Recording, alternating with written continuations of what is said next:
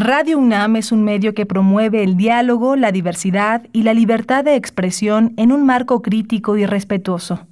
Los comentarios expresados a lo largo de su programación reflejan la opinión de quien los emite, mas no de la radiodifusora.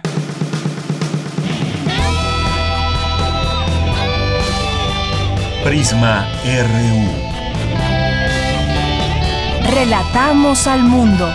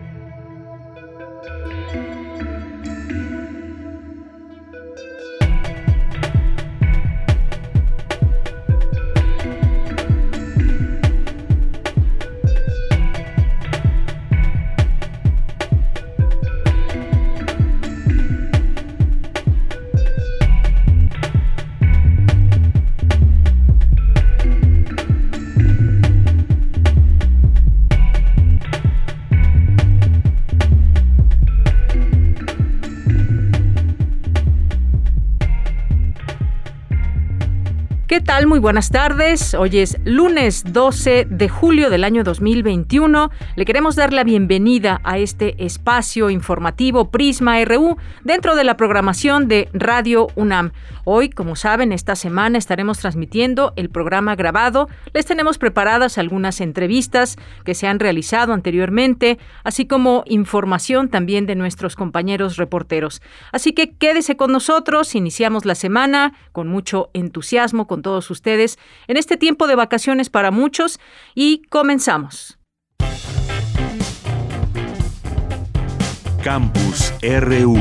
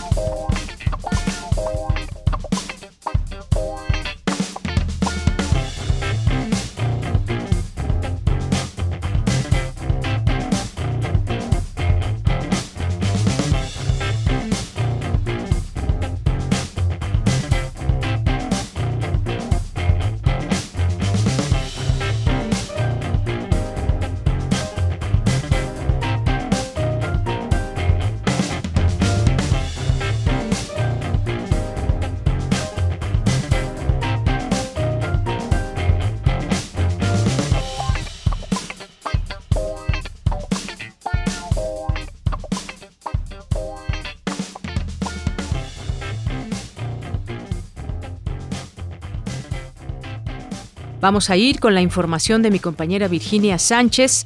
Coinciden expertos en que el arte rupestre, o en roca, ayudó a los pueblos originarios, desde su perspectiva, a narrar la historia de la conquista. Adelante, Vicky. Hola, ¿qué tal, Deyanira? Muy buenas tardes a ti y al auditorio de Prisma RU. Las obras rupestres coloniales muestran cómo fueron reformulados los paisajes culturales después de la conquista, muchas veces como una estrategia de resistencia, por lo que representa una memoria colectiva y abierta al tiempo, sin la presión de conquistadores. Así lo señalaron expertos del Instituto de Investigaciones Estéticas durante la plática denominada Arte Rupestre Colonial, Artes e Historias Alternativas de la Conquista, que formó parte del ciclo de conferencias México 500 la conquista en el arte mexicano. Fernando Berrojalvis, Senigaona India, señaló que al contrario de otras expresiones como códigos coloniales, pinturas murales o esculturas en distintas estructuras coloniales, las obras rupestres están en el lugar para el cual fueron concebidas dentro de la cosmovisión indígena, lugares especiales o sagrados que hablan de las conexiones especiales que tenían estos pueblos con el entorno que les rodeaba. Estas obras del arte rupestre están en el lugar para el cual fueron concebidas dentro de la cosmovisión indígena. Lugares especiales, sagrados, que nos hablan de las relaciones muy singulares con el entorno que les rodea. Queremos demostrar cómo el arte rupestre es una fuente privilegiada para acercarnos a la manera en que, en circunstancias muy distintas entre sí, los pueblos originarios vivieron la conquista y el proceso de colonización. Supuso para los europeos una gran empresa de occidentalización en forma de guerra de imágenes, particularmente en el ámbito religioso durante los primeros tiempos, cuando la comunicación visual compensaba las dificultades de la comunicación lingüística. Opino que con la realización de sus expresiones buscaban reactivar el poder de esas imágenes antiguas, con el propósito que les ayudaran a conservar sus espacios y su forma de vida en el cañón frente a las imposiciones de los españoles. Por su parte, María Areti Hertz Stutz destacó que, por ejemplo, en el arte de los ñañú se aprecia la fusión en imágenes entre venado y Cristo, un tema muy importante en la época prehispánica. La idea de que un Cristo siempre ha sido otomí llega al extremo en un pequeño nicho donde se aprecia la serpiente de lluvia, el venado y protegen a los personajes entre los que destaca un Cristo rupestre. El venado y el Cristo, como el ser divino que se sacrifica para la humanidad el venado, que era un tema, el sacrificio del venado, que era un tema muy importante en la época prehispánica, sigue presente en, los sitios este, coloniales y se funde la imagen, se transforma en diferentes maneras de aludir al Cristo. La arqueóloga señala que el arte rupestre es un arte abierto al tiempo que deja visible ante todo la memoria antigua, pero también es sumamente frágil, pues puede haberse conservado por siglos o milenios en gran parte por el olvido, pero en cualquier momento alguien un poco loco puede llegar con aerosol y acabar con todo. Hasta aquí la información. Muy buenas tardes.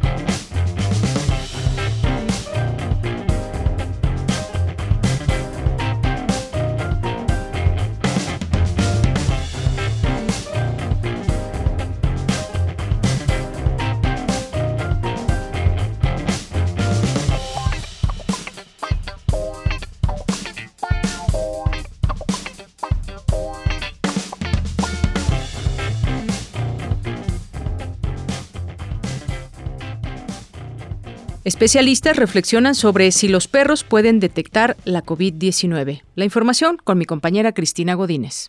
Buenas tardes, Deyanira. Un saludo para ti y para el auditorio de Prisma RU. La Facultad de Medicina de la UNAM ofreció el webinar Los perros pueden detectar la COVID-19, en el que participó Julio Velázquez Rodríguez, jefe del Departamento de Atención a Emergencias y coordinador del Grupo Canino de Búsqueda y Rescate de la UNAM. Velázquez Rodríguez se refirió al maravilloso olfato que poseen los perros y que en los de trabajo les sirve para realizar distintas tareas. De ahí que, en lo más complicado de la pandemia, el año pasado, se plantearan la posibilidad de usarlos para detectar dicha enfermedad. Nosotros pensamos en ese momento que había la probabilidad de que fuera viable hacer esta detección, pero que operativamente y hablando, operativamente hablando, podía ser muy complejo realizarlo. Y en base también a la información que pues no existía en los momentos estos más complicados de la pandemia, eh, nos hizo decidir que podía ser muy peligroso exponer al perro y también precisamente pues a los guías, ¿no? No había vacuna, no sabíamos cómo se extendía esta infección, si era por contacto, si era por el aire, si era con cubrebocas y cubrebocas no, que por los ojos y todas estas cuestiones que no teníamos de certidumbre. Por su parte, Miguel Caminos Velázquez, pasante de licenciatura de la Facultad de Medicina Veterinaria y Zootecnia, cuya tesis tiene que ver con la capacidad de los perros para detectar enfermedades, dijo que de acuerdo con toda la información que revisó para su investigación, no encontró algún artículo seguro, confiable y replicable sobre la posibilidad de que los perros puedan detectar la COVID-19. Según los hallazgos biológicos, los estudios sugieren que los perros pueden presentar antigenicidad cruzada. Y lo que les comentaba, los perros de trabajo a veces están sometidos a mucho, mucho estrés y eso predispone a una inmunosupresión, que no tengan las defensas suficientes para combatir un virus que podrían combatir en condiciones normales. Eso los deja en una situación vulnerable. Y aunque parece que el sudor para SARS-CoV-2 no contiene partículas virales, les comentaba que había un estudio, el único estudio que hay, habla de contaminación con las manos. Entonces estaríamos poniendo al perro en contacto con una prueba contaminada. Ha habido casos de perros con COVID-19 y pues este virus es altamente mutable, ¿no? Ya les enseñaba todas las variedades que ha habido. Y si los ponemos en contacto constante, pues estamos poniéndolos también en riesgo. Miguel Camino se expresó que nuestra responsabilidad es cuidar a los perros, en especial a los de trabajo, por todos los servicios que brindan a la humanidad. Deyanira, este es mi reporte. Buenas tardes.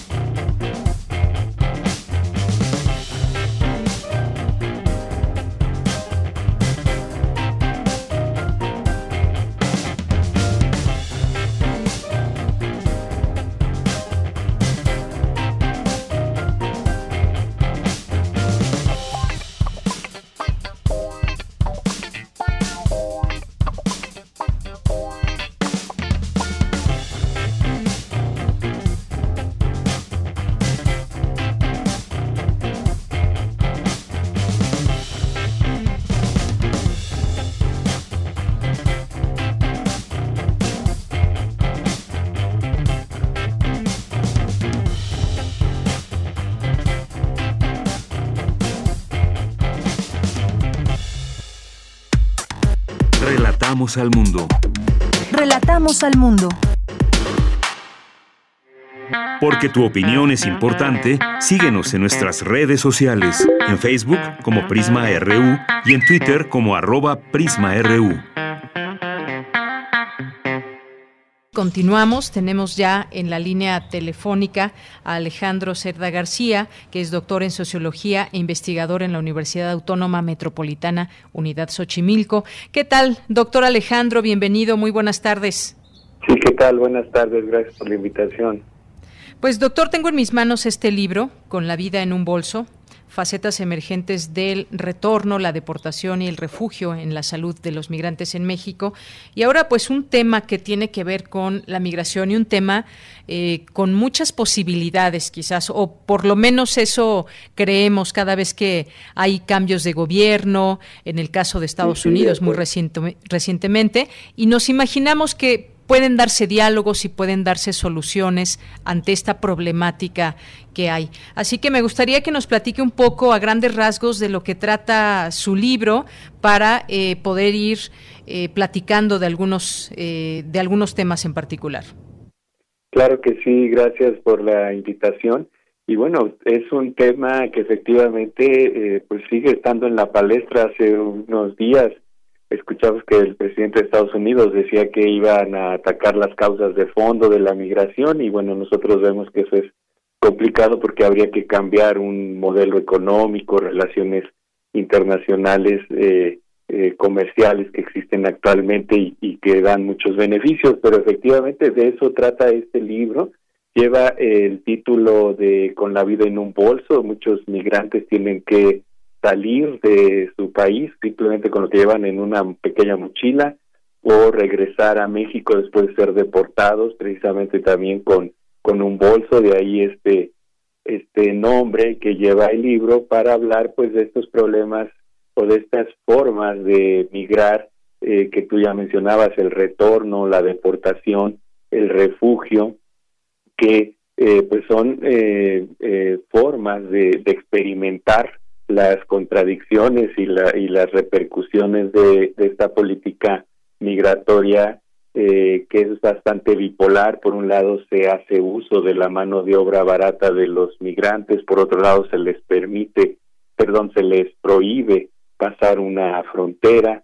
Por un lado vemos que se dice que ciertos migrantes ya establecidos en Estados Unidos tendrán la posibilidad de tener algunos beneficios y por otro lado se sigue excluyendo a los migrantes de a pie, a los migrantes de, de origen rural, de origen suburbano, que con sus propios medios buscan trasladarse y llegar a, a los Estados Unidos. Pues de estas contradicciones es de lo que nos habla el libro en un sentido muy actual, es una investigación que se hizo durante los últimos dos o tres años, sobre todo en el estado de Chiapas y también en el centro del país con organizaciones con migrantes eh, aquí en el estado de Morelos, en la Ciudad de México.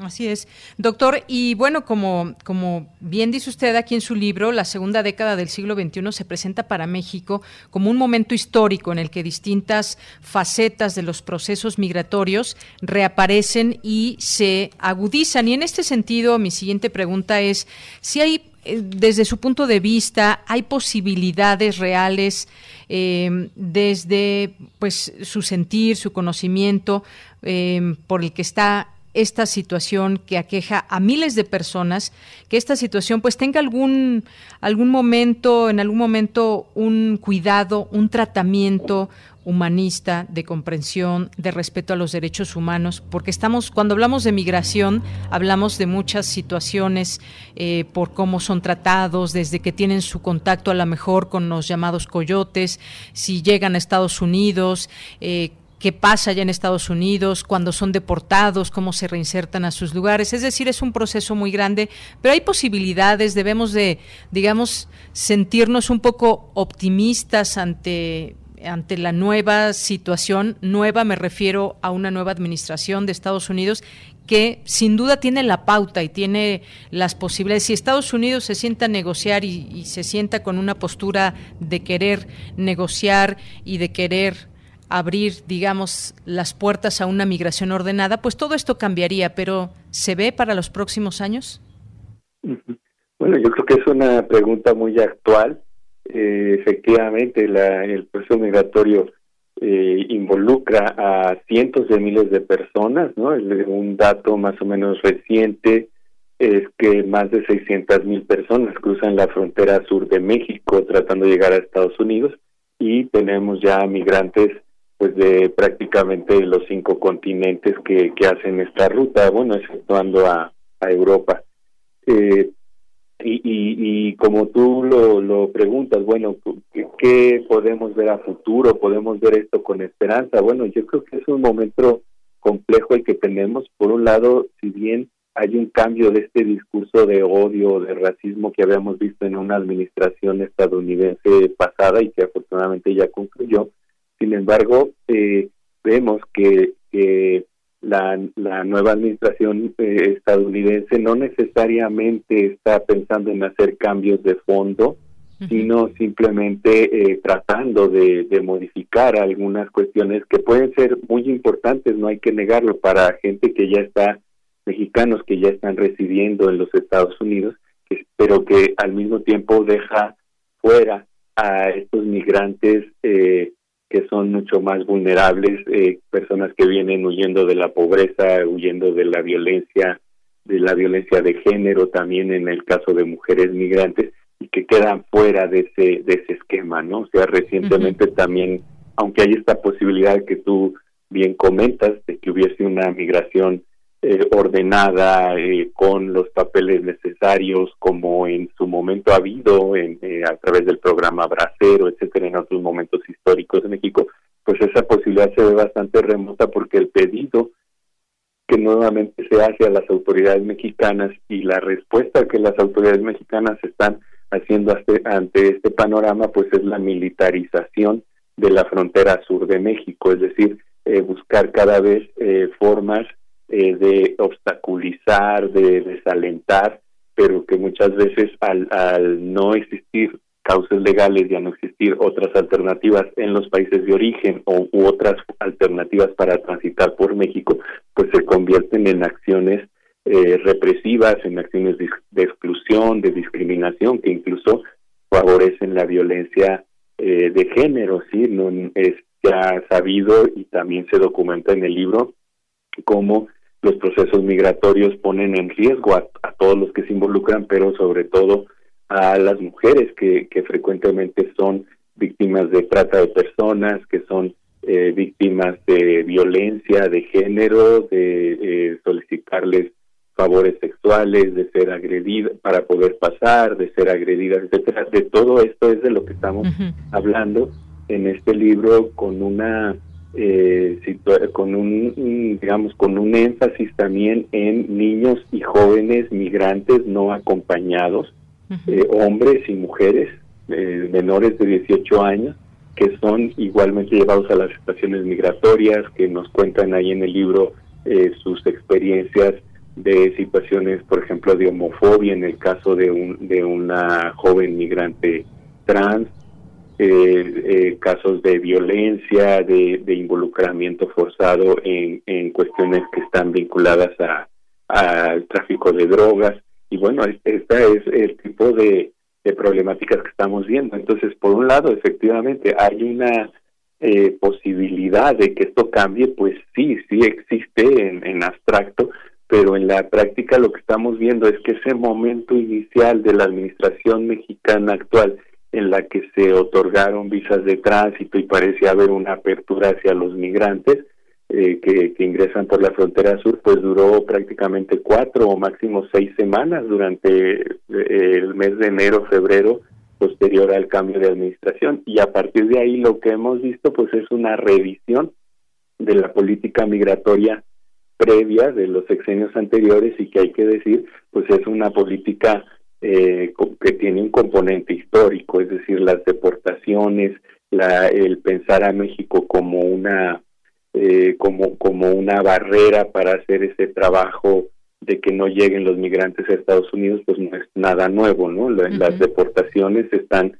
documentadas, también de eso hablamos en el libro, desde finales del siglo XIX y durante todo el siglo XX, es decir, hay una eh, serie de condiciones estructurales, además de la de la violencia que existe en muchos países centroamericanos, además de la inequidad eh, eh, económica que existe entre un país centroamericano y, un país como Estados Unidos, que es alrededor de 42, el Producto Interno Bruto per cápita en Estados Unidos es 42 veces mayor que el mismo indicador en países como Nicaragua, ¿no? Entonces, mientras siga existiendo esta desigualdad social, difícilmente disminuirá el flujo migratorio y mientras no disminuya esta búsqueda de las personas por la vida, para ellos, para sus hijos, para sus familias, para los que se quedan, pues eh, mientras no cambien estas condiciones, esa búsqueda de la vida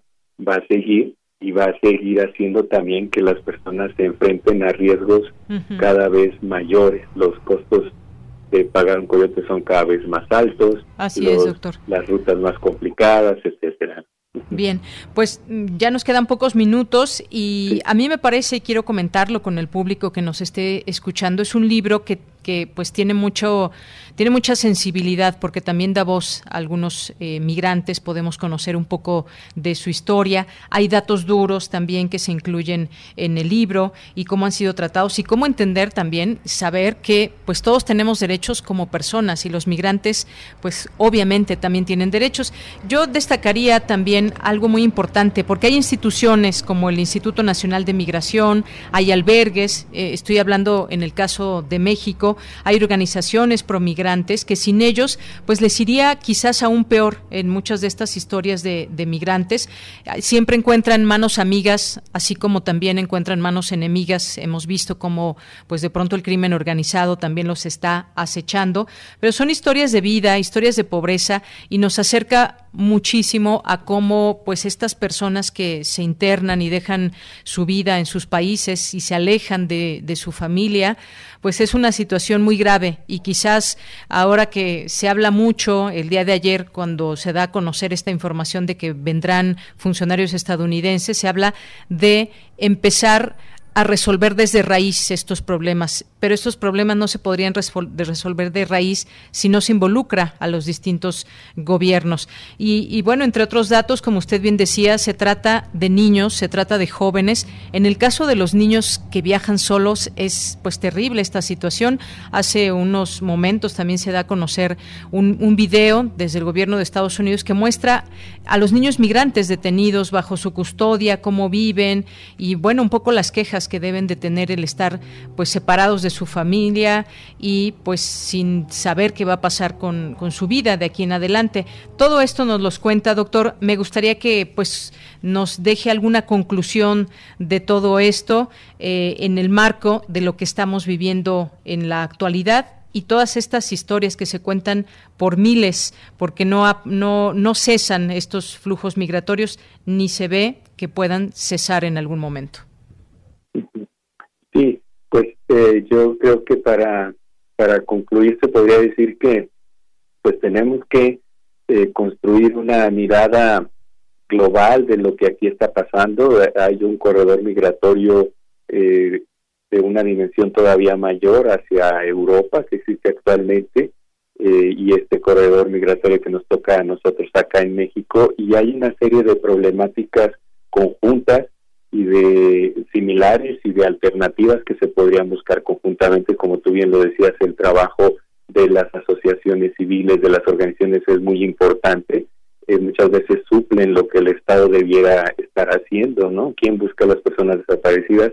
Pues los familiares de las personas desaparecidas. Muchas veces no es la misma autoridad la que se ocupa de ello, o lo hace a regañadientes o con plazos eh, inexplicablemente alargados. Entonces, eh, esta movilización de la sociedad civil es sumamente importante, hay que fomentarla y también hay que eh, seguir avanzando en la lógica de las alianzas transnacionales, ¿no? Ahí en el libro también se, se menciona la importancia de hacer un trabajo entre organizaciones de migrantes de eh, los países centroamericanos, de México, dentro y las organizaciones dentro de los Estados Unidos, pues para buscar a, los migrantes que están desaparecidos, pero también para el ejercicio de los derechos, ¿no? Y hay que seguir también fortaleciéndonos como sociedad civil en esto que se ha llamado la exigibilidad, pues para que podamos incidir en el espacio público y para que podamos seguir presionando eh, para que existan los acuerdos internacionales, las políticas públicas que requerimos, que ah, nos hagan avanzar hacia un contexto en el que los migrantes no sean una moneda de cambio o no sean algo que se negocia para ver si disminuye un arancel de exportación o para ver si se eh, consigue un préstamo para la cooperación, sino que, que los migrantes como sujetos que somos todos que hemos tenido tal vez la oportunidad de emigrar o de estar en otros países, pero en otras condiciones, pues que, ese derecho pueda ser para cualquier persona, el derecho de transitar, el derecho de establecerte, en, otro espacio que te da mejores condiciones de vida o incluso el derecho a permanecer en tu lugar de origen. O sea, nosotros vemos que hace falta todavía mucho trabajo y eh, buscaríamos que este, este administración actual que está buscando eh, hacer una serie de cambios que se requieren para nuestro país, pues que viese también al problema de la migración eh, desde la lógica de los derechos humanos, no, no desde la lógica de la seguridad nacional y mucho menos, bueno, a partir de una forma de, de, complacencia hacia los Estados Unidos, sino a través de una relación equitativa de colaboración, pero en el que cada uno de los países tiene su soberanía, tiene una política propia frente a un tema tan importante como este.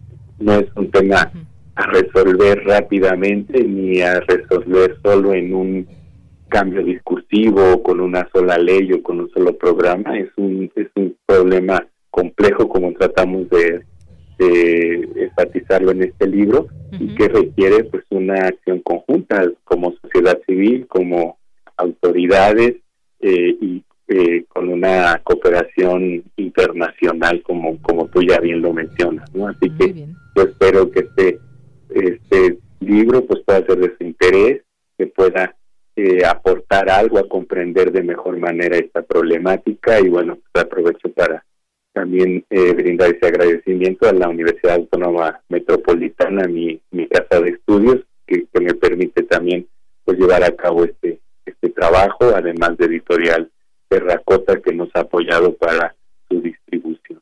Muy bien. Y muchas gracias a ustedes por abrir este espacio a este tipo de Claro que sí. Pues doctor Alejandro Cerda García, muchas gracias por haber estado con nosotros en esta conversación hablando de su libro y su libro que nos dio paso también para, para pues hablar de lo que está pasando actualmente y ya veremos qué deriva de esa reunión entre funcionarios de Estados Unidos y, y México. Y bueno, pues el libro se llama, recuerden, Con la vida en un bolso, eh, facetas emergentes del retorno, la deportación y el refugio en la salud de los migrantes en México, editorial Terracota y la UAM Xochimilco. ¿Dónde lo podemos encontrar, doctor? Sí, se puede eh, eh, consultar a través de la, de la página de la Universidad Autónoma Metropolitana, www.uam.mx. también a partir en la página de la UAM Xochimilco, que es la unidad donde yo eh, donde yo laboro y también a través de Editorial Terracota, por supuesto. Muy bien. Pues, doctor, muchas gracias por haber estado aquí con nosotros. Muchas gracias a ustedes por este espacio y felicidades por su trabajo. Gracias a usted. Hasta luego. Doctor Alejandro Cerda García, doctor en Sociología e investigador en la UAM Unidad Xochimilco. Continuamos. Queremos escuchar tu voz. Nuestro teléfono en cabina es 55 36 43 39.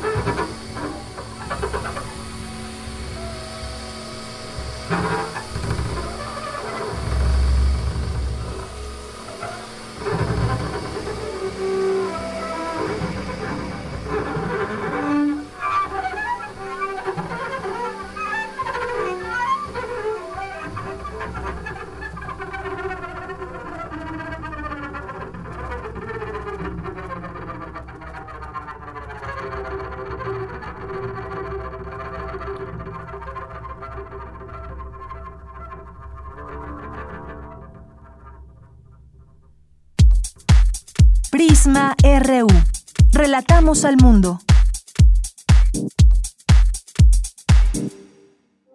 Queremos escuchar tu voz. Nuestro teléfono en cabina es 55 36 43 39.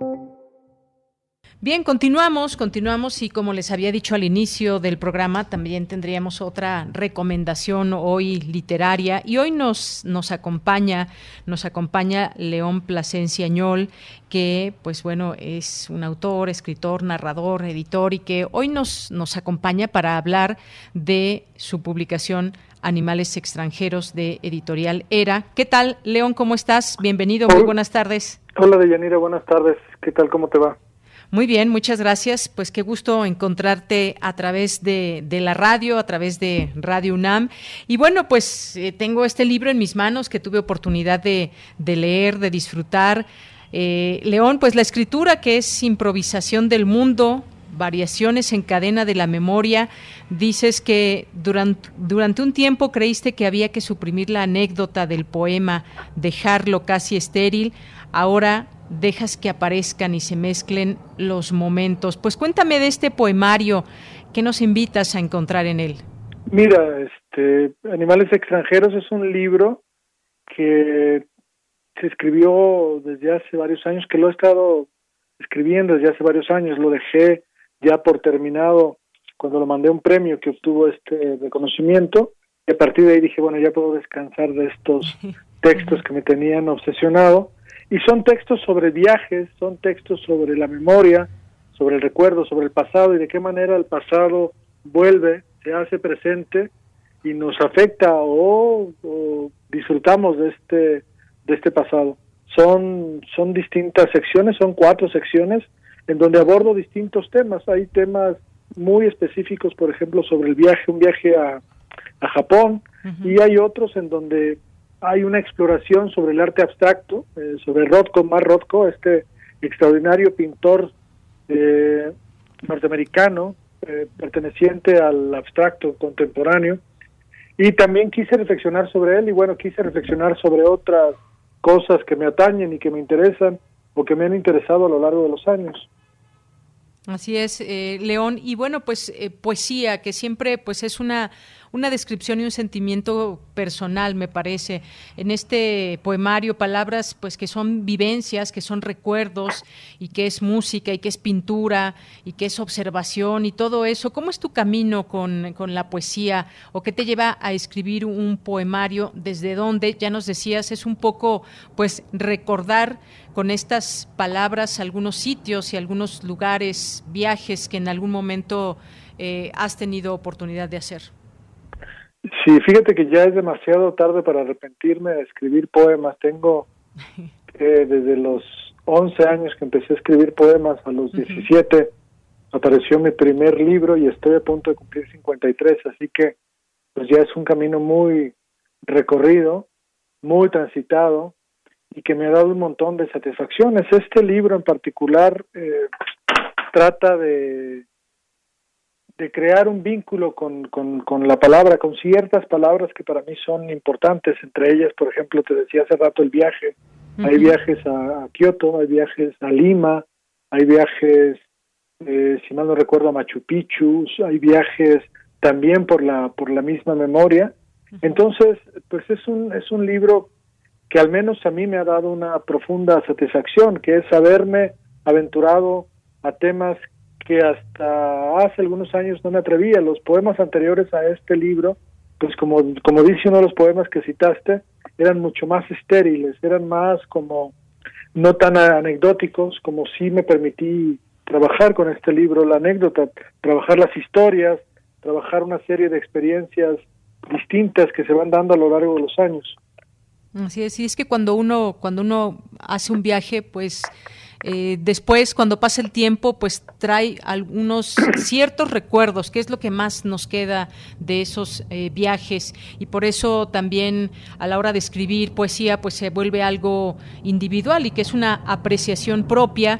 Y en este poemario que, que nos tienes a través de los títulos, a través de las palabras, pues nos haces también viajar y ubicarnos en ciertos lugares, imaginarnos también ciertas situaciones. De ahí este nombre, Animales extranjeros que es, es, como dices, un viaje, una posibilidad de encontrar y luego nos traes en palabras esas, esas experiencias. En alguna parte también refieres a la, a la felicidad o, permites que la filosofía se cuele y nos lleve pues a estas grandes preguntas, por ejemplo, de qué es la felicidad.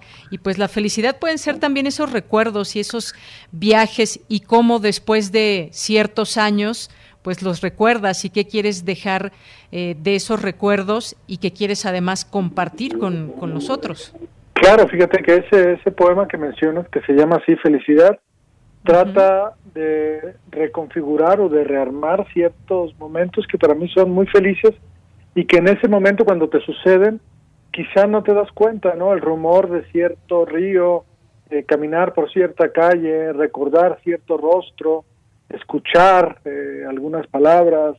Eh, hay un poema, por ejemplo, que se llama Malmo, que es muy particular, que es uno de los que más me gusta, que lo escribí tiempo después de que sucedió como el, el hecho, la anécdota, mi, mi mujer y yo, mi mujer es una sueca, estábamos en Malmo en, en, en algún momento, hace unos años, en el 2007, 17 creo, eh, y fuimos al cementerio a recordar a mi madre fallecida y a su padre fallecido, pero decidimos hacerlo en un lugar donde no hay donde no hay tumbas, que es un pequeño bosquecito con algunas este, velas. Entonces, el hecho de estar ahí, que nos cayó una lluvia, nos agarró una lluvia momentánea, y al hacer todo este rito, después con los años me di cuenta que había sido no solamente un momento de encuentro con, con mi madre, con el recuerdo de mi madre, sino había sido un momento de felicidad también, curiosamente o paradójicamente. Entonces, el libro está lleno de estos momentos. Claro, y está lleno de sonidos también, porque esos instantes del pasado que se vuelven presentes al momento de, de, de recordarlos, de escribir, y, y, bueno, por supuesto la memoria, la memoria, impregnas aquí cómo es esa memoria, si la tuvieras que describir, pues cómo, cómo decir algo de la memoria que también se convierte no solamente en esos recuerdos y en palabras, sino en sonidos, en sonidos de un río, de las olas, esto que, que también nos comentas, la memoria, que son sonidos también. Claro, bueno, la memoria se articula de maneras muy extrañas. Tenemos eh, como unas distintas celdas en nuestro cerebro que van como destapando ciertas eh, sensaciones, olores, emociones y todo este conjunto pues arma eh, nuestra vida diaria y arma también nuestro presente y nuestro pasado. Y el libro trata un poco de eso también, de, de qué manera somos, somos fugaces finalmente los, los seres humanos. Claro, pues sí, distintos lugares, como nos decías, que nos traes en, en este libro de animales extranjeros y que también, pues, eh, cruzas o te pregunto, ¿cómo entrecruzas, entrecruzas también esta labor que tú haces porque te gusta la pintura? No solamente admirarla, sino también, pues, eh, también eres pintor, eres un artista en este sentido. ¿Cómo, digamos, cómo contrapones, cómo mezclas también todo este tema, por ejemplo, de colores con palabras y, y hay un fíjate, Sí, fíjate, Deyanira, que para mí es lo mismo. Yo uh -huh. no veo diferencia entre una cosa y otra porque lo que con lo que trabajo son con distintos niveles, de, yo le llamo en, en, pintura se llama transparencia. Uh -huh. También los poemas están armados en distintos niveles, entonces finalmente es lo mismo aunque se usen recursos distintos en un en un en una en un área pues son las palabras y en otro son las manchas, porque yo trabajo sobre todo con con manchas, de trabajo arte abstracto, pintura abstracta, pero siempre pienso que tiene que ver con el ritmo. Tanto una cosa como la otra parten de un ritmo muy específico que tengo en la cabeza y que trato de llevarlo a la hoja o a la página o a la tela, pero pues para mí es lo mismo, incluso cuando me pongo a escribir o cuando escribo narrativa, también funciona de la misma manera. Yo no veo diferencias, todo viene de un mismo eh, de una misma respiración y de un mismo ritmo, un ritmo muy particular. Así es. Bueno, pues sí, interesante esto que, que nos dices de, de, de, que no hay diferencia para ti en estos, en estos placeres, en estas, eh, en estas maneras de expresar. Y bueno, pues eh, yo quiero invitar a nuestro público que nos está escuchando que se acerque a esta obra, Animales extranjeros, este poemario publicado en una coedición de ERA, la Secretaría de Cultura Federal y el Gobierno de Chiapas, que, pues como decías al inicio, ganó el premio, un premio internacional de poesía Jaime Sabines en 2019 para obra inédita y reconocida como una propuesta contracorriente de la poesía exaltada. Así que, pues dejamos esta, eh, esta invitación para que lean este trabajo tuyo, nuestro público de Prisma RU de Radio UNAM. ¿Algo con lo que te quieras despedir, León?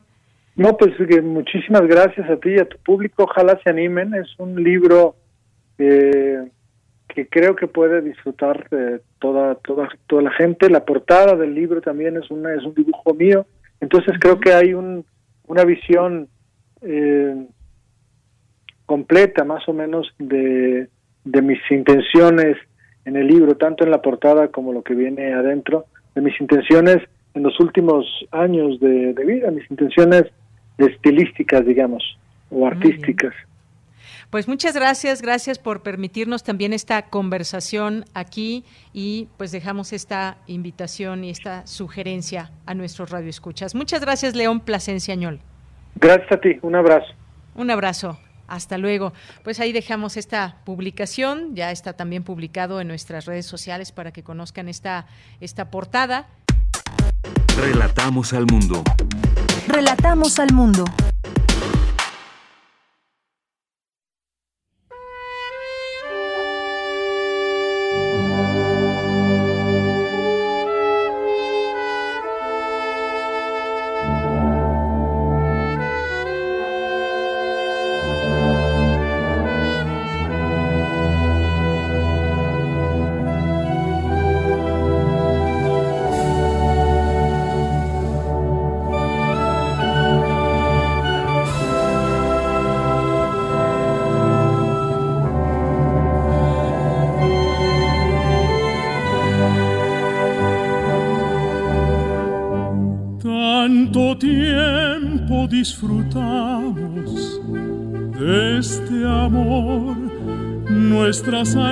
Se acercaron tanto así que yo guardo tu sabor, pero tú llevas también sabor a mí. Si negaras mi presencia en tu vivir, bastaría con abrazarte y. Tanta vida yo te di que por fuerza tienes ya sabor a mí.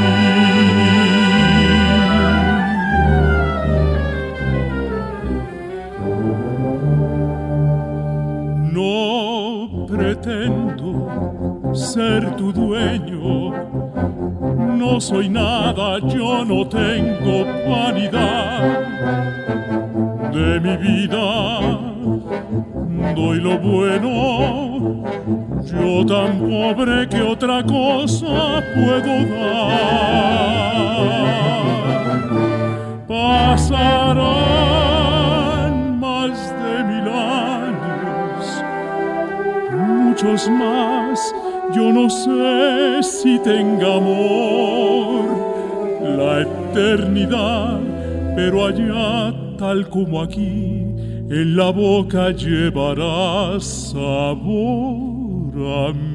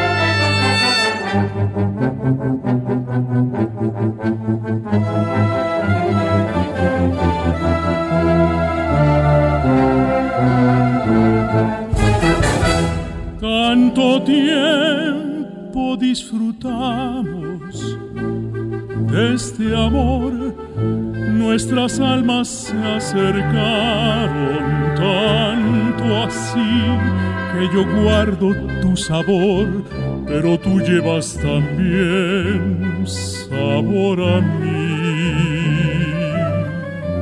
Si negaras mi presencia en tu vivir, bastaría con abrazarte y conversar. Tanta vida yo te di que por fuerza tienes ya sabor a mí.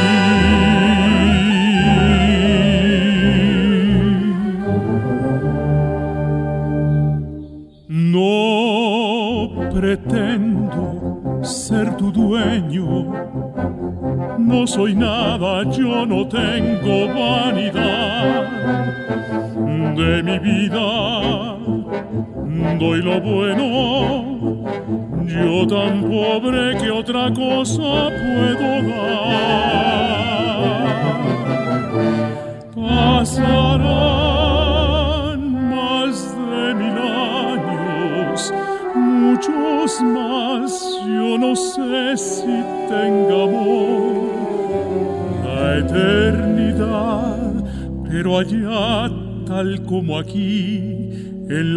la boca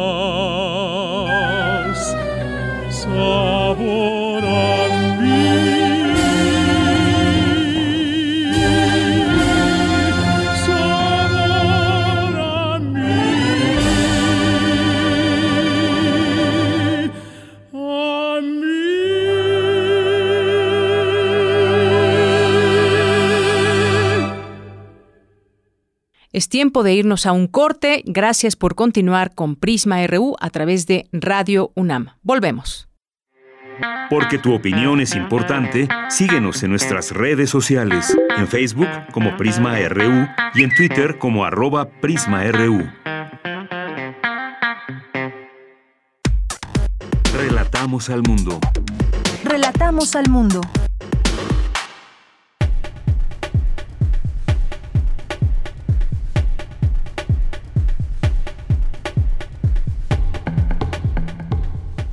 Estamos de regreso a la segunda hora de Prisma RU. Quédese con nosotros, su compañía es importante.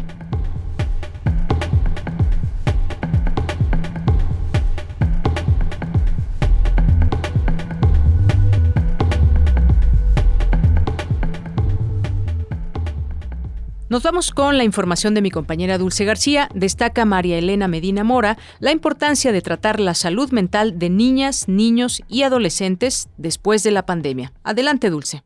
Deyanira, muy buenas tardes a ti al auditorio de Prisma RU. La salud mental es considerada una de las prioridades de acuerdo con la Organización Mundial de la Salud, puesto que los trastornos mentales tienen una carga fuerte en la morbilidad de la población a nivel global, pues afectan a una de cada cuatro personas, entre las que destacan niñas, niños y adolescentes, porque al menos 20% de ellos sufren ya algún tipo de desorden mental. Dichos datos podrían incrementarse a largo plazo en los infantes debido a las medidas de distanciamiento adoptadas durante la pandemia por COVID-19, pues por ejemplo con el confinamiento la violencia en el hogar aumentó un 45% en nuestro país. Por ello diversos académicos han hecho un llamado a prevenir que dicha situación se agrave. A decir de la doctora María Elena Medina Mora, directora de la Facultad de Psicología de la UNAM, la tendencia de hospitalización por trastornos mentales ha tenido un aumento significativo en los últimos años. Y vemos cómo el crecimiento en estos es mucho más importante que sube de 1.362 casos a 5.444, cuando en los adultos solamente se duplicó. Digo, de todas maneras es un crecimiento muy importante,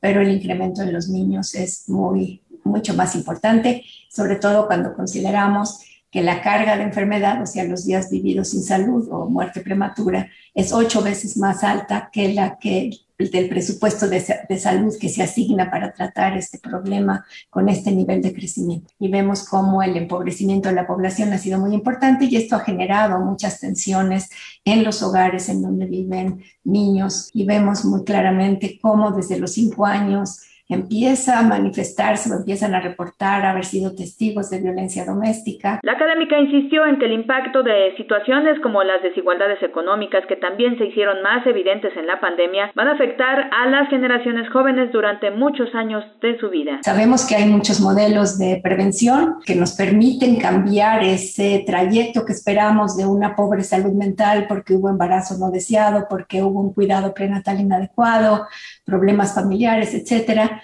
a un trayecto eh, mentalmente sano y que tiene que ver con que ayudemos a que los padres sean sanos ellos mismos para poder atender a sus hijos, enseñarles a cómo estimular y tener una respuesta sensible a los hijos, ser cuidadores seguros y dotar a los niños de habilidades para la vida. Por ello, María Elena Medina Mora detalló una serie de alternativas de promoción de la salud. Que tiene que ver con la salud física, la nutrición, el sueño, el sobrepeso, la educación por la paz, la este, interacciones sociales, etcétera, que, que, nos permiten estas habilidades de promoción de la salud, una atención a los malestares leves, que son las reacciones esperadas con el COVID, con programas de prevención, una atención breve y psicoterapia para los trastornos leves y desde luego el tratamiento para poder tener realmente un programa social que incluya a toda la, a toda la sociedad este, incluyendo aquella que no puede cumplir las, las este, indicaciones de salud. De Yanira Auditorio de Prisma RU, la doctora Medina Mora destacó que también hay que atender las desigualdades de género que en la pandemia ocasionaron cargas de trabajo y de cuidados intensivos en las mujeres, a lo que se suma que diariamente nos enfrentamos a recibir un sueldo menor que el de los hombres y nos enfrentamos también a actos de violencia cotidianos. Esta es la información. Muy buenas tardes.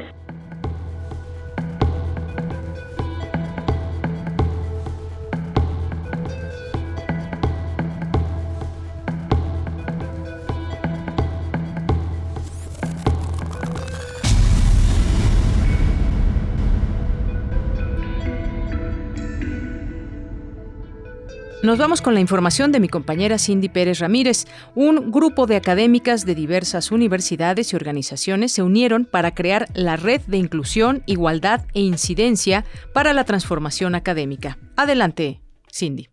¿Qué tal, Deyanira? Muy buenas tardes a ti y a todo el auditorio de Prisma RU, con el compromiso de crear alianzas estratégicas para avanzar e incidir en el diseño de políticas y herramientas institucionales en favor de la inclusión, la igualdad y la erradicación de la violencia de género en los espacios universitarios, un grupo de académicas de diversas universidades y organizaciones se unieron para crear la Red de Inclusión, Igualdad e Incidencia para la Transformación Académica RITA. Tamara Martínez Ruiz, titular de la Coordinación para la Igualdad de Género de la UNAM y una de las fundadoras de esta iniciativa, consideró que se debe tomar en cuenta que las mujeres vivimos en una sociedad marcada por la desigualdad de género que ha estado organizada desde una lógica patriarcal, la cual ha llevado a niveles de desigualdad y de violencias normalizadas en todos los espacios de nuestra sociedad. Quiero destacar la importancia de la creación de Rita como un espacio de reflexión, de discusión, de reconocimiento de, las instancias universitarias para contribuir de forma colaborativa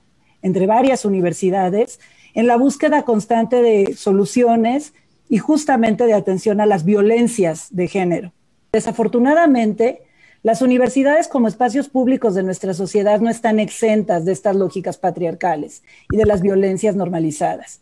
Y son espacios de reproducción además de estas. Y no debemos olvidar que la violencia que ocurre en el contexto universitario vulnera también el derecho a la educación. La propuesta de Rita consiste en la creación de un espacio de intercambio de aprendizajes y de mejores prácticas para la sensibilización, prevención y atención de la violencia de género, así como unir esfuerzos para impulsar acciones coordinadas en favor de la igualdad y la no discriminación en las instituciones de educación superior. Habla Andrea Fonserrada, presidenta de The Boston Center para América Latina. Rita es una red de aliadas de, de, la inclusión y de la igualdad. Ante la violencia que se está viviendo en México y en América Latina, nos, ahora sí que nos unimos con la intención de diseñar herramientas y de instalar mecanismo, mecanismos efectivos de prevención de violencia de género en las universidades. Y con esto, erradicar la violencia de género. Si nos estás escuchando, y crees que tengas que estar en la red y que quieres participar en la red y crees que puedes participar, ¿no? O tu organización, por favor, bienvenidas. Bienvenida Rita y bienvenida a todas las que nos están escuchando que quieran formar parte de nuestra red y de este esfuerzo. Deyanira, actualmente la violencia de género es uno de los problemas más apremiantes de la agenda político-social y en particular la educativa. Por ejemplo, a nivel nacional, 33.5% de las mujeres que ha asistido a alguna institución de educación superior reportó haber sufrido algún tipo de agresión dentro del ámbito escolar. Asimismo, 90.4% de las mujeres que manifestó sufrir algún tipo de violencia decidió no presentar una denuncia por considerar la agresión como algo normal sin mayor importancia por no conocer o no confiar en los procesos de denuncia y por miedo a mayores amenazas y consecuencias. Esta es la información que tenemos. Muy buenas tardes. Tu opinión es muy importante. Escríbenos al correo electrónico prisma.radiounam@gmail.com. Bueno, vámonos ahora a otro tema. Vamos a hablar un poco pues entre política, resistencia, participación ciudadana, comunidad, distintos, eh, distintos aspectos, distintas palabras que nos dicen, nos dicen muchas cosas en el libro de eh, Arturo Anguiano, que está con nosotros, que es doctor en ciencias sociales en la Universidad de París y profesor investigador de la Universidad Autónoma Metropolitana Unidad Xochimilco. ¿Qué tal, doctor? Bienvenido, buenas tardes. Buenas tardes, muchas gracias por la invitación. Aquí estoy para lo que ustedes gusten. Gracias, doctor. Bueno, pues primero voy a dar a conocer el título de su libro, que es Rehacer el Mundo, abajo y a la izquierda. Cuénteme usted un poco sobre este libro porque pues he leído que pues se llevó su tiempo en hacer este libro que nos da distintos aspectos y análisis de la política en México, algunos casos específicos eh, y bueno pues distintos términos que iremos analizando poco a poco, pero eh, pues de alguna manera me gustaría que nos adentre, nos invite al libro. Bueno, sí, de hecho el libro eh, parte un poco de lo que sería analizar el problema de la política de manera global, que es un problema que desde hace varias décadas, pues prácticamente en todos los países está en crisis, ¿no? Se habla de la crisis de los regímenes democráticos, de las dictaduras, de los regímenes populistas, se habla de falta de participación, se habla de grupos políticos que dominan y que están en, en descomposición, en decadencia, etcétera. Entonces yo un poco parto de la política y analizando esa situación, pero yo lo que concluyo es que lo que está en crisis no es la política, ¿no? Que lo que está en crisis es cierta política, que es la política dominante en todas partes y es la política un poco institucional de los distintos estados y que yo llamo política estatal. Y entonces, bueno, en México, por ejemplo, yo en el prólogo justamente hago un diagnóstico de la situación del nuevo gobierno de Andrés Manuel López Obrador, ver cómo hay realmente una continuación, no hay ningún cambio de régimen, sino es el mismo régimen autoritario que hemos tenido durante una buena eh, cantidad de décadas en una especie de ocaso interminable, ¿no? Y como hay una situación de hartazgo de la sociedad que ha sido excluida y que simplemente ve cómo se degrada y se reparte el poder, oligarquías eh, políticas, las políticas cada vez más descompuestas y sin ninguna perspectiva política realmente eh, dirigida a mejorar las condiciones de la situación de la población. Entonces yo justamente partiendo de este diagnóstico trato de, de ver cómo eh, de cualquier manera una sociedad que ha sido excluida realmente, que es utilizada solamente como como como audiencia o como masa de acarreo, como clientela, busca de cualquier manera abrirse otros espacios de la política. Y cómo se puede ver que de hecho hay una política que se puede considerar una política de resistencia y que yo llamo la política de los oprimidos, o sea, la política que parte de la propia sociedad, ¿no? Sin tomar en cuenta a ningún tipo de liderazgo, ¿no? Y que en ese sentido ahí hay no solamente formas de resistencia, de defensa, sino que se están provocando eh, recuperación de espacios comunitarios, ¿no? De espacios que colectivos que buscan eh, realmente recuperar lo que era la política en términos originales. Esto es, la política como la posibilidad de deliberación y de acuerdo, de intercambio sobre la forma de convivencia y de las posibilidades de desarrollar la vida de la gente. Entonces, sobre eso es que trata básicamente el libro, ¿no? Así es, doctor. Y bueno, estas preocupaciones que usted manifiesta, por supuesto, eh, importantes, que además nos dice, pues son producto, producto de una investigación no solamente desde la academia, sino también en los terrenos de la sociedad, de los espacios públicos, que busca además respuestas que se entromete de diversas maneras en las prácticas sociales y que nos lleva, digamos, a entender, a ver qué está pasando, no solo en el tema político, sino en la sociedad. Y en ese sentido, doctor, yo le pregunto, usted decía hace un momento ese hartazgo, ese hartazgo que se tiene también por las distintas prácticas y que usted dice, bueno, pues este en este gobierno no hemos visto ningún cambio. Sin embargo, ese hartazgo le da el triunfo a un gobierno que se hace llamar de izquierda. ¿Usted cómo concibe este gobierno? ¿Es un gobierno de izquierda? Bueno, yo creo que justamente hay mucha, este, mucha, este, eh, ¿cómo diré? Este, una impresión errónea de lo que es el gobierno. De hecho, tiene que ver con la historia del mismo Andrés Manuel López Obrador, que él nunca se ha considerado miembro de la izquierda, y de hecho cuando fue dirigente del PRD, era cuando el PRD era un partido que trataba de sacudirse la etiqueta de izquierda y hablaba de que tenían un proyecto por fuera de, las geometrías políticas y que en ese sentido era otra cosa, ¿no? Después muchos de los que, miembros que sí constituyeron ese partido, que sí se consideraban de izquierda, hablaban de una izquierda moderna, ¿no? En fin, toda esa izquierda que representó el PRD y que fue producto de la fusión de la corriente democrática del PRI encabezada por eh, por Cárdenas, eh, Cuauhtémoc Cárdenas y la antigua izquierda socialista, pues entró un proceso de descomposición y decadencia con el Pacto por México básicamente y un poco de ahí, un poco tratando de escapar de esa situación, fue que se crea Morena. Pero Morena es siempre desde el principio un proyecto extraño, ¿no? Que combina una visión un tanto eh, desarrollista, ¿no?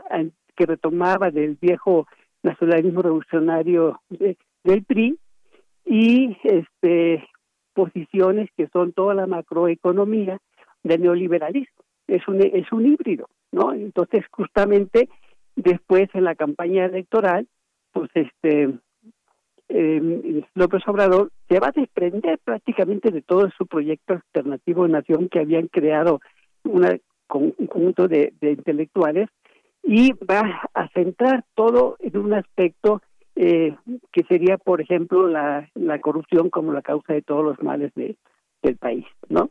Y en ese sentido, pues su visión política va a ir evolucionando cada vez más, no hacia la izquierda, ni siquiera desde la izquierda, sino hacia una visión totalmente conservadora del mundo y sus alianzas que van a, crear y después van a darle a Morena una la forma de un aparato heteróclito, ¿no?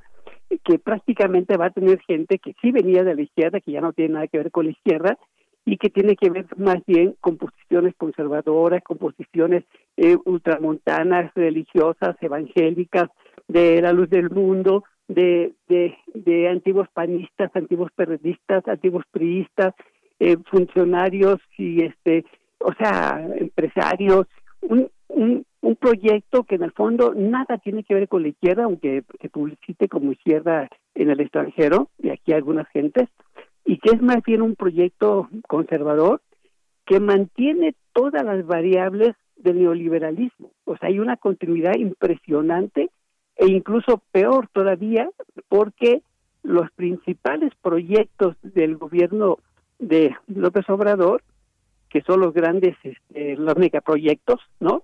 Son proyectos de carácter neocolonial.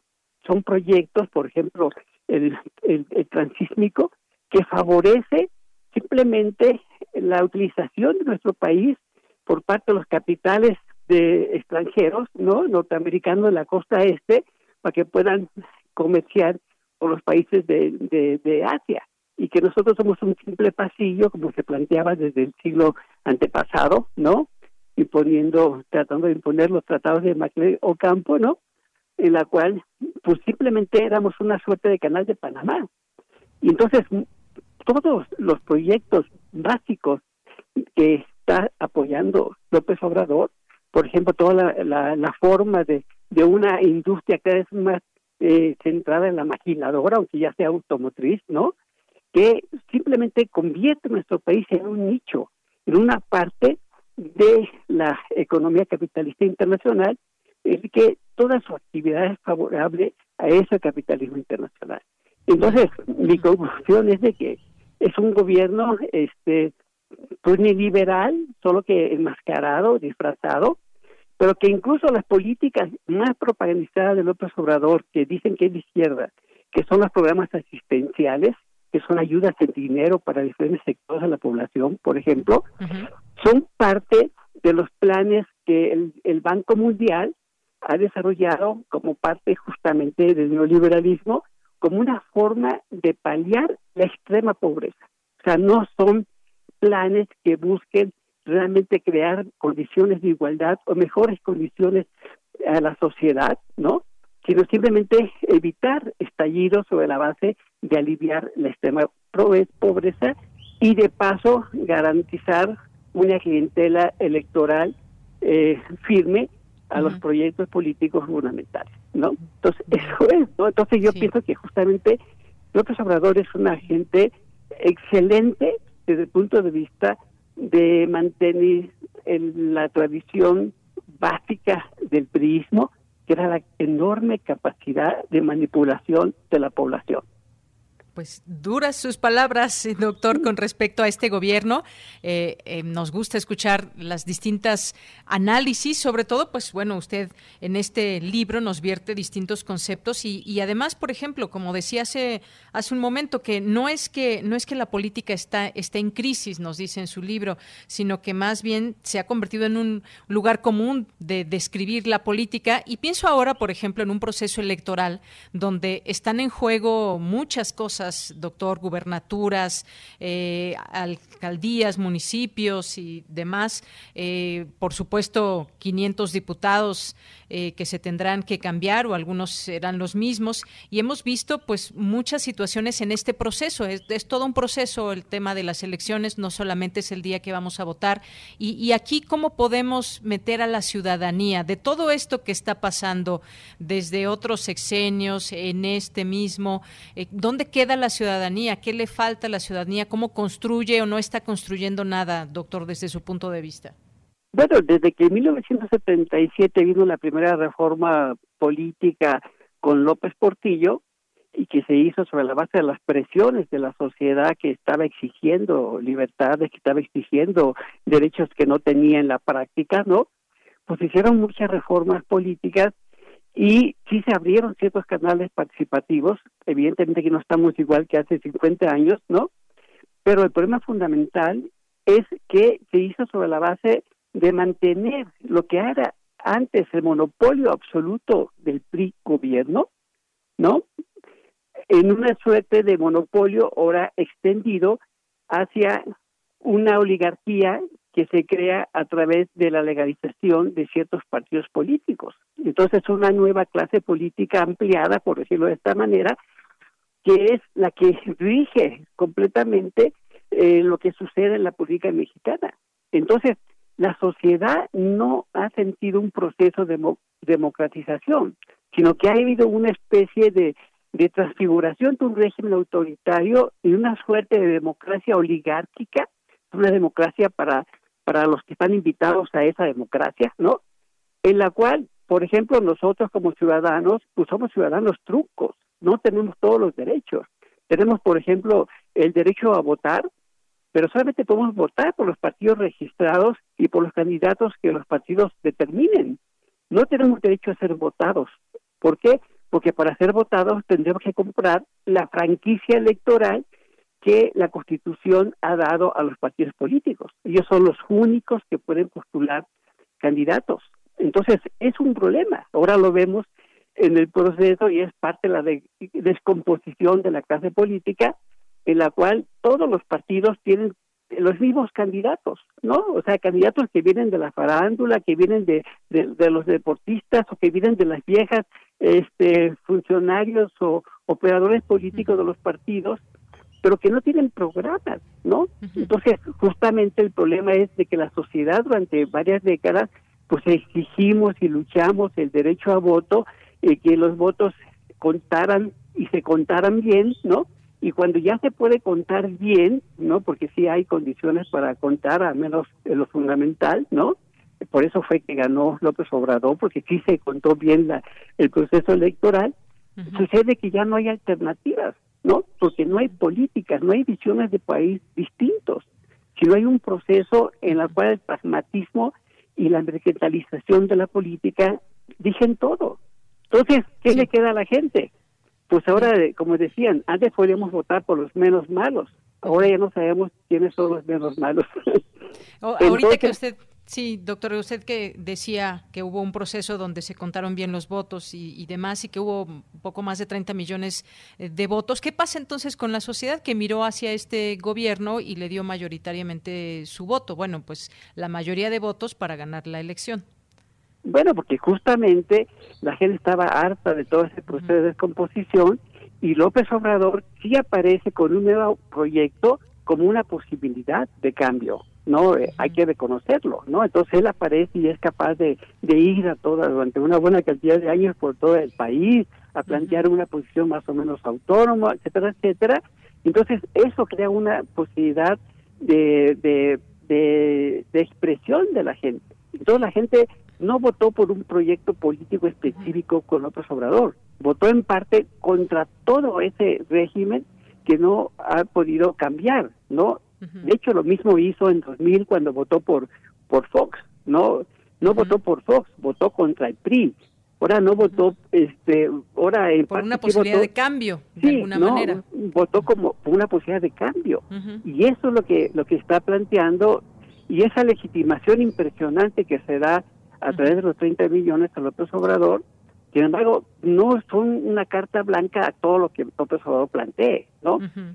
Y entonces el problema es real, es que si hemos visto desde el primer día del gobierno de López Obrador, cómo a pesar de esta fascinación de mucha gente, muchos núcleos sociales más críticos, más interesados en defender cierto tipo de derechos, se han ido desprendiendo del proyecto, ¿no? Aquí con los con la gente de, de, de Morelos, por ejemplo, a los cuales les prometió que iban a, a- a apoyarlos en su lucha con la termoeléctrica de Huesca y al final simplemente les impuso la misma termoeléctrica y les dijo simplemente cambió, ¿no?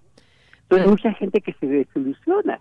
Entonces la gente votó en contra de algo y creó la esperanza en López Obrador y López Obrador alimenta esa esperanza básicamente con, con un discurso totalmente manipulador y con medidas que son este pues de carácter clientelar que él mismo lo denunció en su momento que son las entregas de dinero pero que no mejoran en, en nada las condiciones reales de la población a largo plazo. O sea si en vez de esas mejoras de, de esas ayudas de dinero se crearan empleos no precarios a largo plazo sería un poco diferente no en vez de una austeridad eh, sin ningún sentido que diera más capacidad de actuación al Estado para poder aplicar políticas públicas que garanticen una infraestructura y condiciones productivas en el país y mejores condiciones de educación, de seguridad social, ¿no?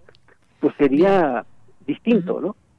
Así es, doctor. Oiga, doctor, yo, yo me gustaría seguir platicando con usted, pero ya se nos acabó el tiempo, son las dos y tenemos que ir Pues al sí.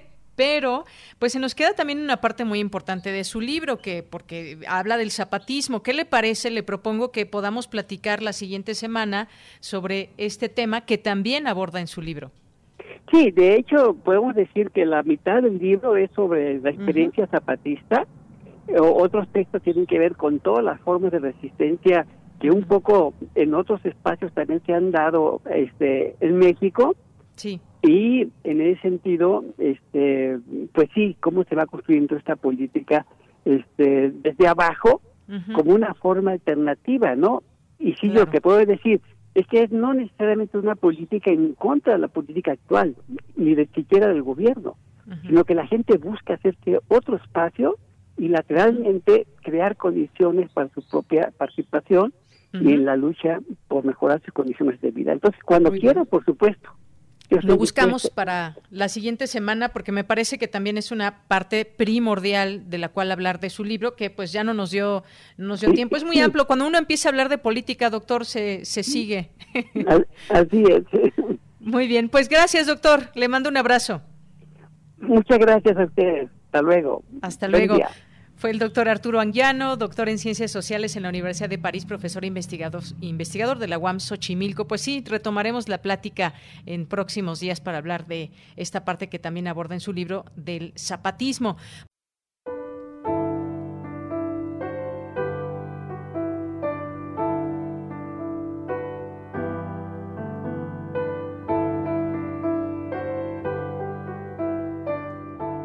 Siempre me llamó la atención el sonido de la radio.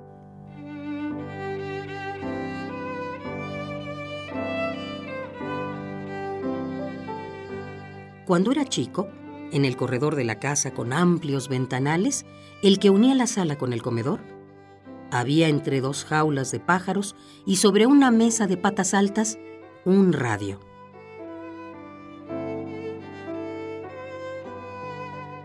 Todas las mañanas mi abuelita tenía el mismo ritual. Destapaba una jaula y los pajaritos comenzaban a cantar. Prendía el radio y éste empezaba a sonar.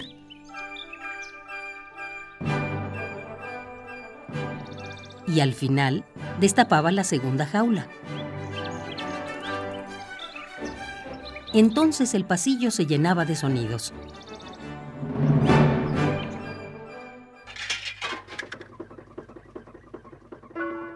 Recuerdo que siempre le decía, Abuelita, ¿por qué esta jaula nunca la destapas? Porque no se puede, me contestaba y luego se reía.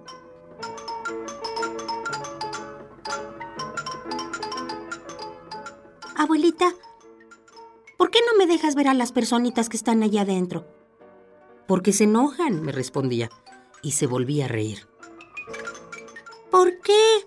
Volvía yo a la carga porque no quieren que las molestes. Y así hacen bien su trabajo. Ah. Y mientras tú escuches lo que dicen y disfrutes de la música, de grande vas a ser mejor persona.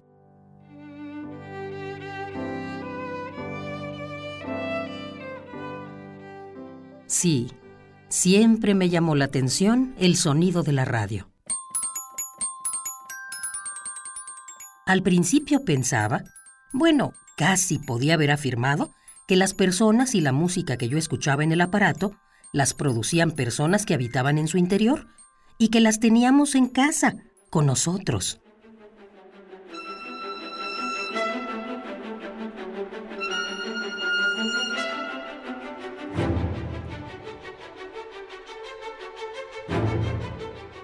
Después, cuando escuchaba la radio siendo un niño, había superado ya la idea tonta de que las personas que escuchaba en la radio eran chiquititas y pasé a la idea más sólida de que el sonido llegaba por el cable del aparato, el cual estaba conectado a la pared.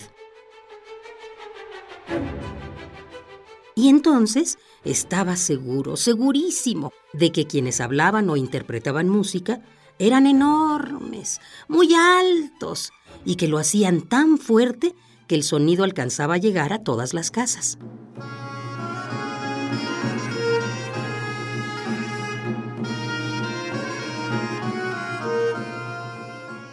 Siendo joven, me reía de buena gana recordando no solo la ingenuidad de mis explicaciones sobre el funcionamiento de la radio cuando era pequeño, sino de la risa de mi abuela. Sabía en ese entonces con certidumbre la verdad técnica. Sabía que el sonido era transformado en ondas, las cuales viajaban en todas direcciones desde el transmisor por el aire, y que esas ondas eran nuevamente transformadas en sonido por el aparato receptor, o sea, nuestro radio, a la hora en que uno lo encendía.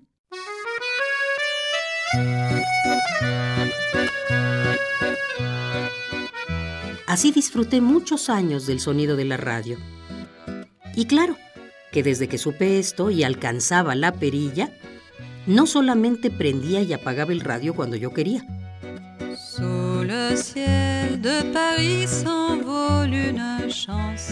También le cambiaba la estación que ponía mi abuela, la cual oía antes sin la posibilidad de elección.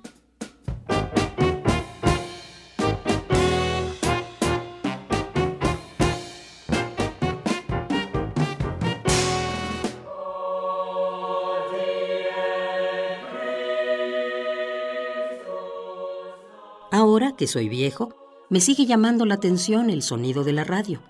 Y pienso, riéndome de mí mismo, que es igual de mágico el hecho de que el sonido se vuelva ondas y que viaje por el aire y que cuando uno prenda su radio, esas ondas nuestro aparato las atrape y las vuelva palabra o música nuevamente, que la mágica idea que yo tenía cuando era chico de que personas muy grandes hablaran o tocaran muy fuerte para que el sonido llegara hasta nuestra casa por el interior de un tubito.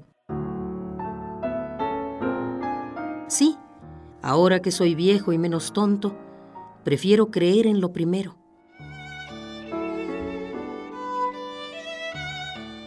En mi mágica idea de que todo lo que escucho lo producen personitas que habitan en el interior de mi radio, que por cierto es el mismo de mi abuela.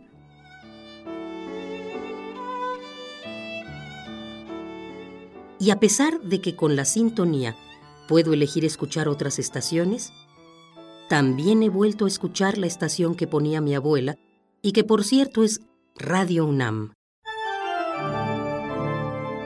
Radio UNAM. Y sí, era cierto lo que ella decía. Escuchando esta estación, he podido ser mejor persona.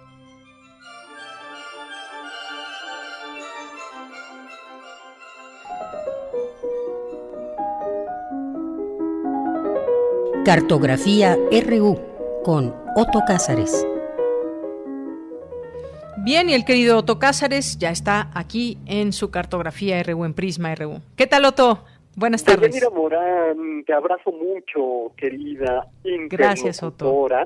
Que además, con tus oídos, representas a los demás radioescuchas, a quienes saludo y a quienes también me dirijo. En esta ocasión yo he titulado a esta intervención Tiempo profundo y soledad. Y en los próximos minutos intentaré comunicar, como se hace en radio, de corazón a corazón, una idea de la soledad. Hay muchas ideas de soledad. Pero quizás ustedes hayan escuchado hablar de los ministerios de la soledad que en países como Reino Unido, Alemania y Japón se han fundado ministerios, es decir, secretarías. Eh, se han fundado porque la soledad es ahora un asunto que incumbe al Estado. En Inglaterra, según un artículo de la BBC, la mitad de los ancianos viven solos y gran parte de los adultos pueden pasar días, semanas incluso, sin ningún tipo de interacción social. Esto, desde luego, sumado a que el trabajo es a distancia y que ya hay muchas facilidades para obtener comida a través de Internet y otros servicios y aplicaciones. En estos países que he mencionado, eh, se han acrecentado los casos de gente que muere en el interior de sus domicilios y nadie los reclama, nadie se da cuenta. Hace poco menos de un año, ya en contexto pandémico, sorprendía enormemente la noticia de que en Puente de Vallecas, Madrid, un hombre murió sentado en una silla viendo la televisión con un control de televisión de, TV en la mano y tenía cuando lo encontraron un año muerto en su piso. Es decir, murió como una momia solitaria. La BBC ha hecho hincapié en que la función de su ministerio será construir un método para medir la soledad humana. La soledad humana se ha convertido en un problema de salud pública, como el tabaquismo, como el alcoholismo, la drogadicción, y que incide en la demencia, la angustia y el suicidio. ¿Cómo medimos la soledad humana?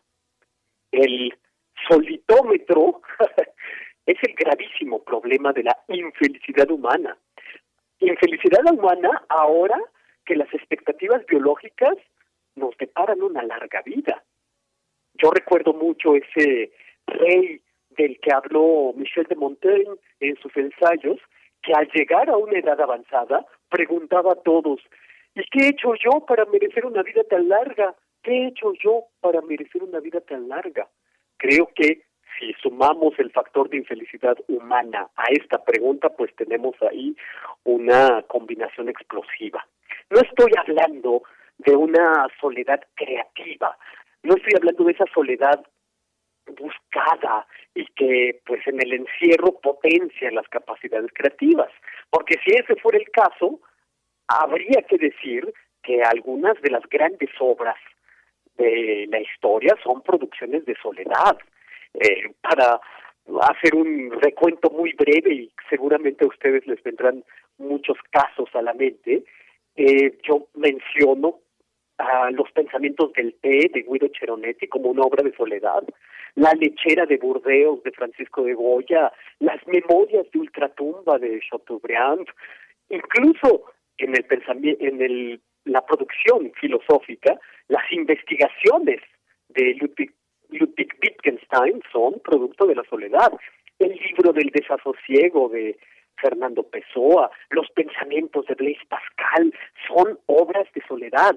Y habría que decir también que la poeta Alejandra Pizarnik escribía sus versos explosivos cuando estuvo tan sola como Lonely Heart, aquella aquel personaje que ponía la mesa a amores improbables en el apartamento de la primera planta del edificio en la ventana indiscreta de Alfred Hitchcock. A las musas menores que celebró Alfonso Reyes, que eran el tabaco, el café y el silencio, habría que agregar la musa de la soledad. Pero esa es la soledad creadora y por lo tanto quizás una soledad feliz. No, la soledad de nuestros días tiene otro cuño. Con la soledad bajo los dientes es la modificación que podríamos hacer a esa clásica consigna de con la muerte bajo los dientes. Una consigna que hace alusión a que un día habremos de morir y de que la muerte viene pisándonos los talones. Michel de Montaigne, volvamos a este autor, escribió en el siglo XVI un ensayo sobre la soledad, que es realmente muy lúcido, en el que el inventor del ensayo literario reflexionó que usualmente la ambición, la avaricia, la indecisión y el miedo no nos abandonan en la soledad. La ambición, la avaricia y la indecisión nos siguen hasta los claustros más recónditos. Entonces, Michel de Montaigne abogaba por el derecho a recogernos, el derecho a poder vivir solos sin naufragar. Derecho a poder vivir solos sin naufragar. Tenemos, escribía Michel de Montaigne, un alma capaz de hacerse compañía.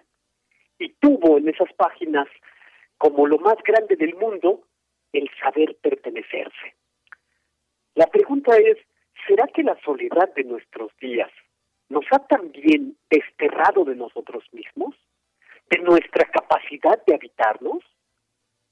Bueno, hay casos límites de soledad. Voy a mencionar dos o tres ejemplos.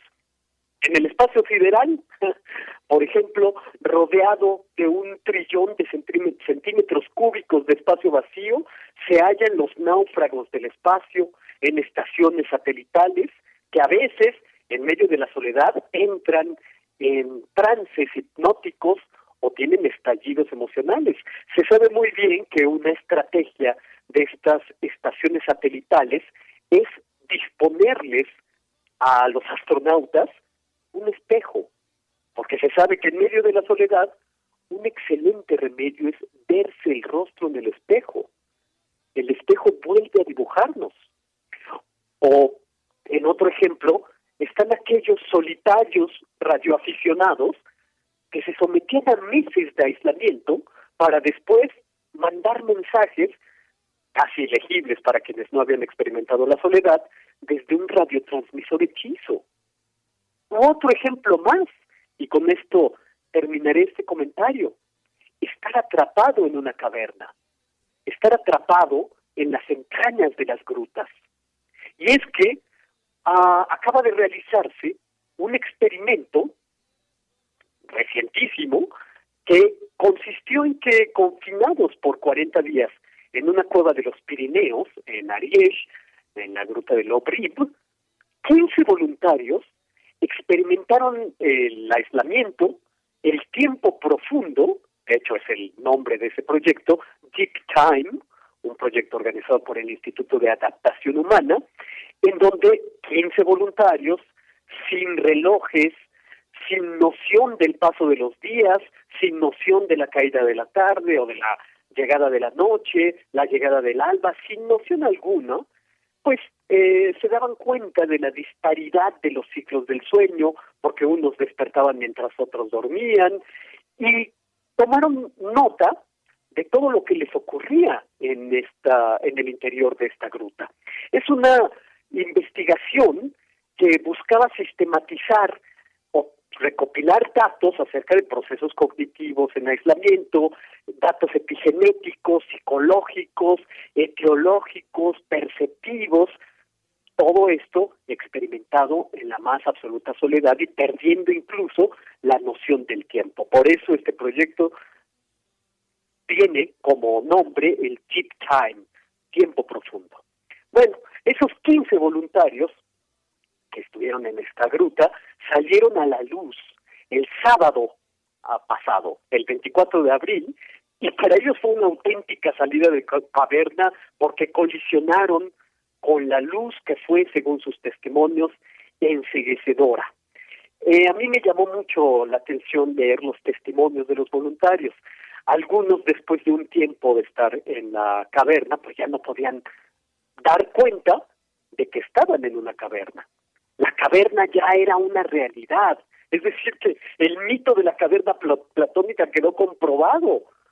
Como quiera que sea, y aquí está la reflexión final que quiero compartir con ustedes para que ustedes tomen sus propios rumbos reflexivos, en una caverna, en el espacio sideral, en las estepas con un radiotransmisor o en una habitación de un ínfimo departamento con una pantalla de ordenador, uno puede experimentar eh, esta desazón de no saber si, verdaderamente estamos en una caverna, en el espacio sideral, en, el, en la habitación de un departamento, estamos construyendo ese tiempo profundo. Y mientras tanto, nos vamos quedando solos, muy solos. Pero, ojalá nos vayamos quedando solos, como en esa sinfonía sorprendente de Franz Joseph Haydn, el adiós o la despedida. Una sinfonía que, si ustedes me siguen en Twitter, he compartido para que la puedan ver. Es una sinfonía sorprendente en que uno a uno van saliendo los músicos de la orquesta hasta que en el escenario solamente queda un músico. Es desde luego muy lúdico ver una sinfonía como esta, el adiós o la despedida de Franz Joseph Haydn. Imagino que un niño pregunta, ¿por qué se han ido todos? ¿Por qué lo dejan todo solo? Y un papá, consolando al niño, le dice, no han dejado solo a sus amigos, los están esperando ahí atrás, los músicos amigos en el camerino. Ojalá no sea dada una suerte tal, ¿no? Esto es lo que yo tengo que reflexionar con ustedes este lunes de 2021. Pues nos da mucho gusto escuchar esta reflexión aquí en este espacio de Cartografía RU. Otto Cázares, un abrazo y muchas gracias. Un abrazo entrañable a ti y a los que nos escucharon. Claro que sí, Otto. Hasta el siguiente lunes. Hasta el próximo lunes. Hasta luego.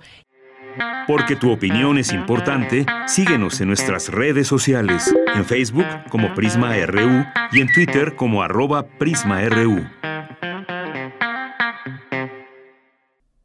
Nos vamos ahora con la sección de Cultura con Tamara Quirós. Hoy nos presenta a Cristina Rivera Garza sobre el libro El Invencible Verano de Liliana. Cultura RU.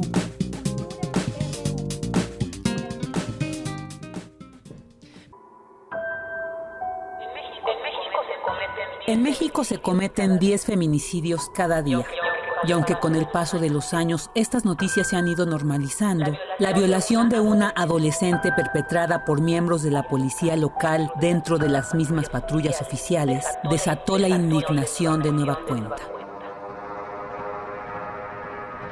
Apostadas tras las vallas de hierro, las mujeres exigieron audiencia con la procuradora y cuando su representante bajó a reunirse con ellas, asegurándoles que estaban haciendo todo lo posible para seguir el caso, una de ellas, exhausta ya, harta ya, ya para siempre enrabiada, le lanzó una diamantina rosa a la cabeza.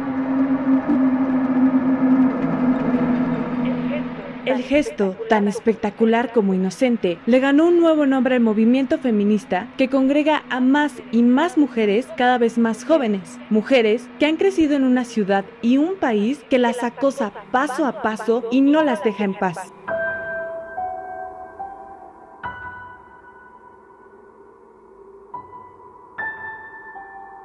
Mujeres a punto de morir, mujeres muriendo y sin embargo vivas mujeres en busca de justicia, mujeres exhaustas y juntas, hartas ya, pero con la paciencia que solo marcan los siglos, ya para siempre enrabiadas. El invencible verano de Liliana es una excavación en la vida de una mujer brillante y audaz, una escritora en ciernes, una arquitecta en fase de gestación, una lectora voraz que careció como nosotras mismas, como todos los demás, del lenguaje necesario para identificar, denunciar y luchar contra la violencia sexista y el terrorismo de pareja que caracteriza tantas relaciones patriarcales, incluso ahora. Como muchas mujeres en México, Liliana Rivera Garza fue víctima de feminicidio. Y esta es su historia, contada en voz de su hermana, la escritora Cristina Rivera Garza. Conversamos con la traductora, crítica y autora de El Invencible Verano de Liliana. Acompáñenme a escuchar. Cristina Rivera Garza, recientemente se ha publicado El Invencible Verano de Liliana. ¿Cómo inicia esta historia?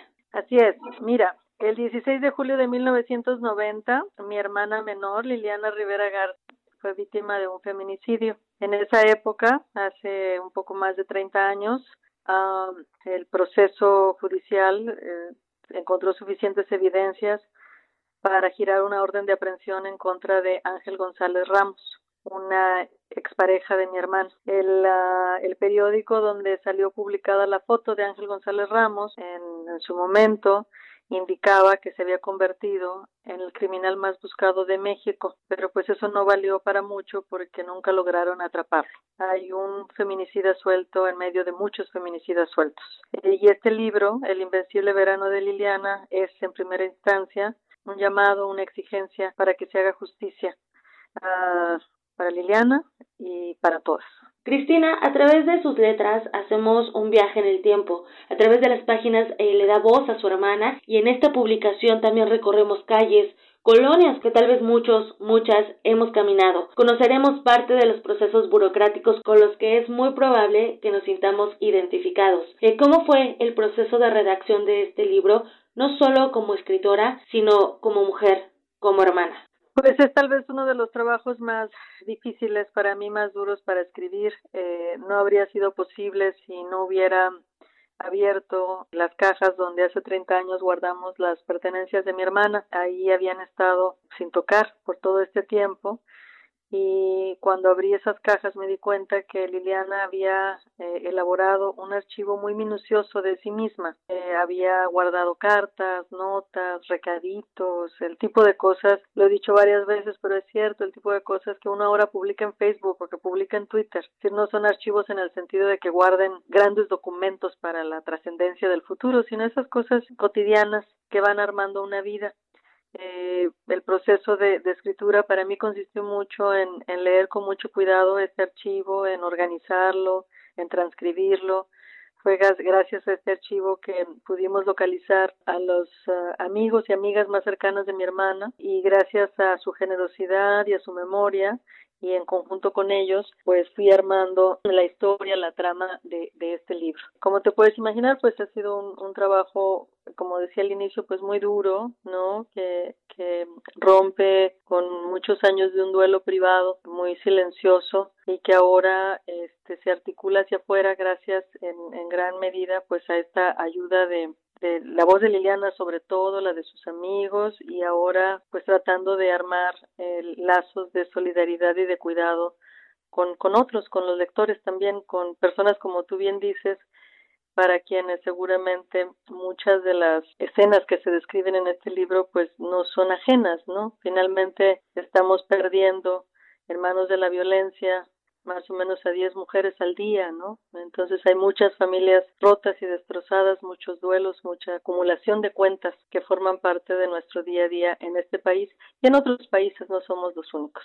Así es. Eh, Cristina, han pasado 30, 31 años. Eh, si hacemos una retrospectiva, si regresamos a ese 1990, donde no se hablaba de feminicidios como tal, y regresamos al 2021, ¿ha cambiado algo? Ciertamente, yo creo que eso es... Eh, en 1990, cuando este crimen ocurrió, no existía la palabra feminicidio, no existía la figura penal del feminicidio.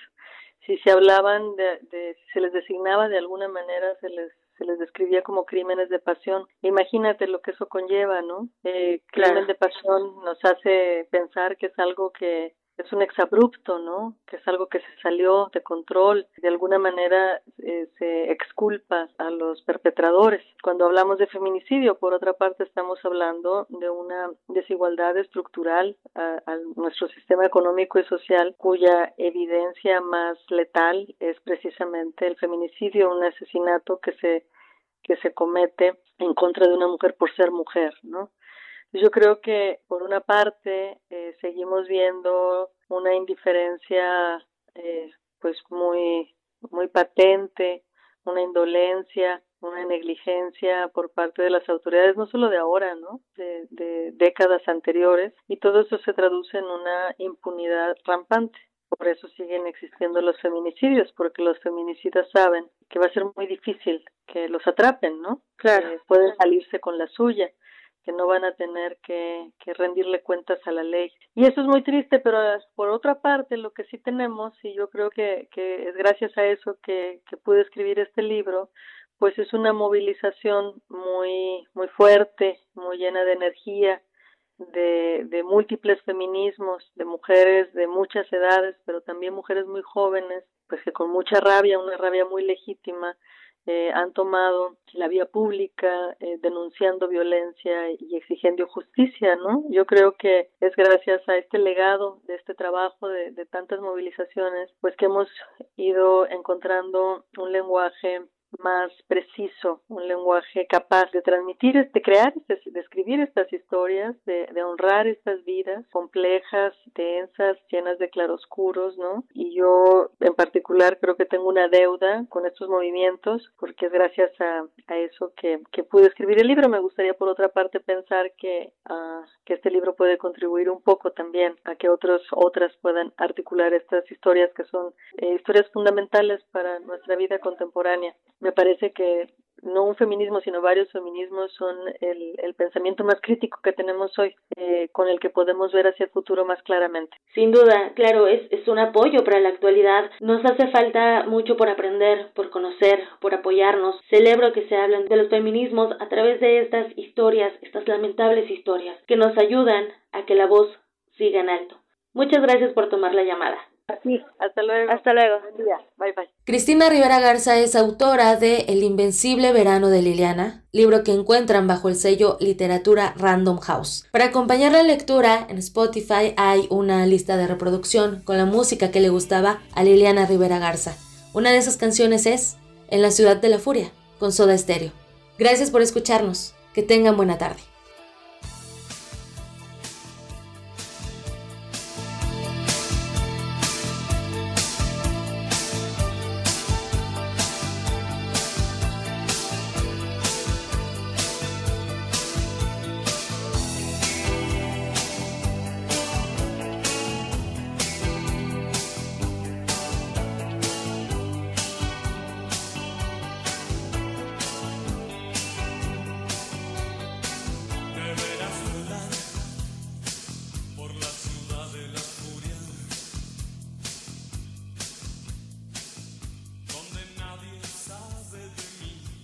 Gracias por su atención. Este ha sido el programa de hoy, lunes 12 de julio del año 2021. Agradecemos como siempre su compañía, su estadía en este espacio informativo de Prisma RU. A nombre de todo el equipo, soy de Yanira Morán. Que tenga muy buena tarde y muy buen provecho.